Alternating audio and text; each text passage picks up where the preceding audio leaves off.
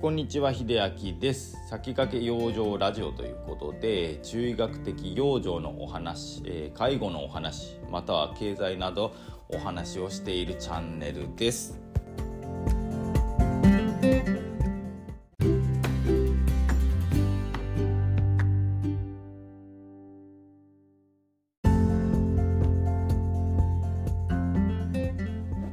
はいということで今日の本題なんですけれども少しねあのざっくり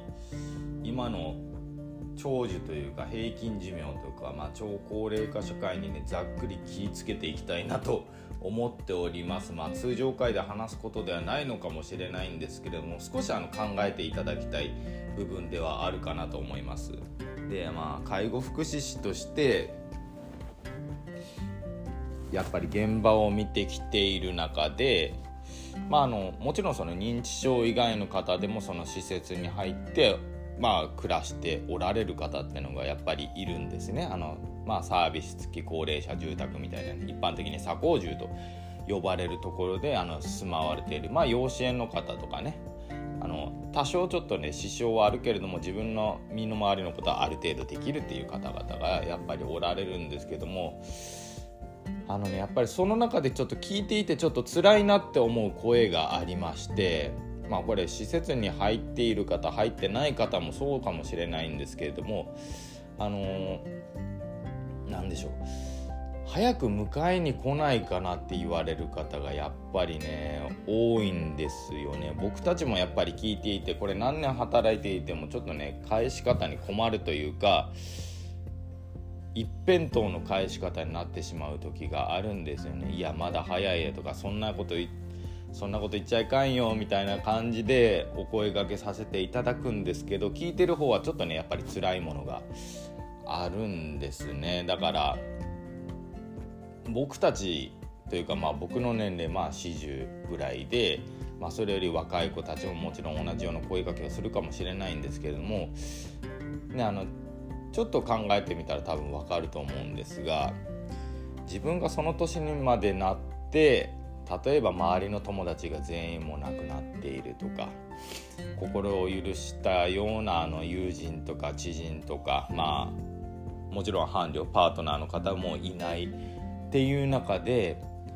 本当に自分はこのねその方の年齢まで何か生きがいやりがいを持って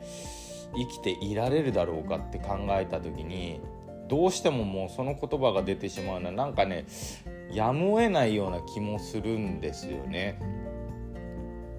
だからそういう意味でも僕はあの表面的な長生きは素晴らしいことであるみたいな価値観とか考えてるのはうーんっていうようなちょっとね、介護福祉士がこういうことを言っちゃいけないのかもしれないんですけれども考えるところがすごくあるんですね。その見方によってはそのやっぱり胃ろうをなされているとかねあのベッドで寝たきりになっていること自体をもうこれは健康寿命じゃないただ寝たきりの状態だそれは悪かって言われたらそれもあのご家族様の意向もあるしただあの本人さんはあの、ね、意思疎通が図れない中で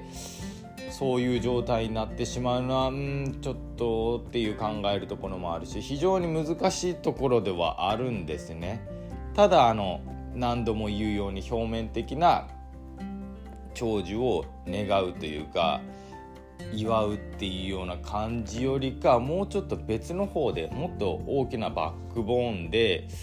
何か長寿長生きしていてももちろんその高齢化になっていっても生きがいがありやりがいが作れるっていう社会にしていかないといけない。まあ個人個人ももちろんその受動的ではなくて能動的にまあ生きてまあもらった命まあ授かった命をどうやって社会貢献というかねやりがいにしていこうっていうね能動的な見方っていうのも高齢になっていくと必要になっていくんじゃないんでしょうか。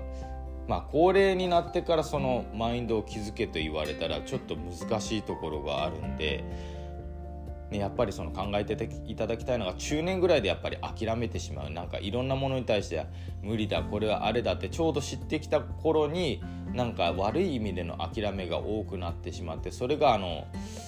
惰性になって高齢になってしまうというのが非常に危険なんですね。だからその生きがいやりがいを諦めずに持っていただけることがまあ高齢になってもその生きがいやりがいを作れるヒントというかね要素の一つになるんじゃないかなと思っております。やっぱりね話を聞いていて辛いんですよ。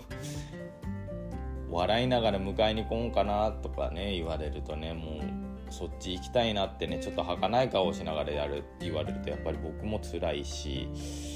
その方が本当に心の中で求めてるものって早く死にたいというよりかはあの頃に戻りたいっていうニュアンスの方が強いのかなって僕は思っております。まあそういう方に寄り添っていく仕事がまあ介護という仕事なのかなってておりますということで今日はねちょっと表面的な長寿にちょっと疑問を感じたのでこんなお話をさせていただきました。最後まで聞いていただいてありがとうございました。それではまた。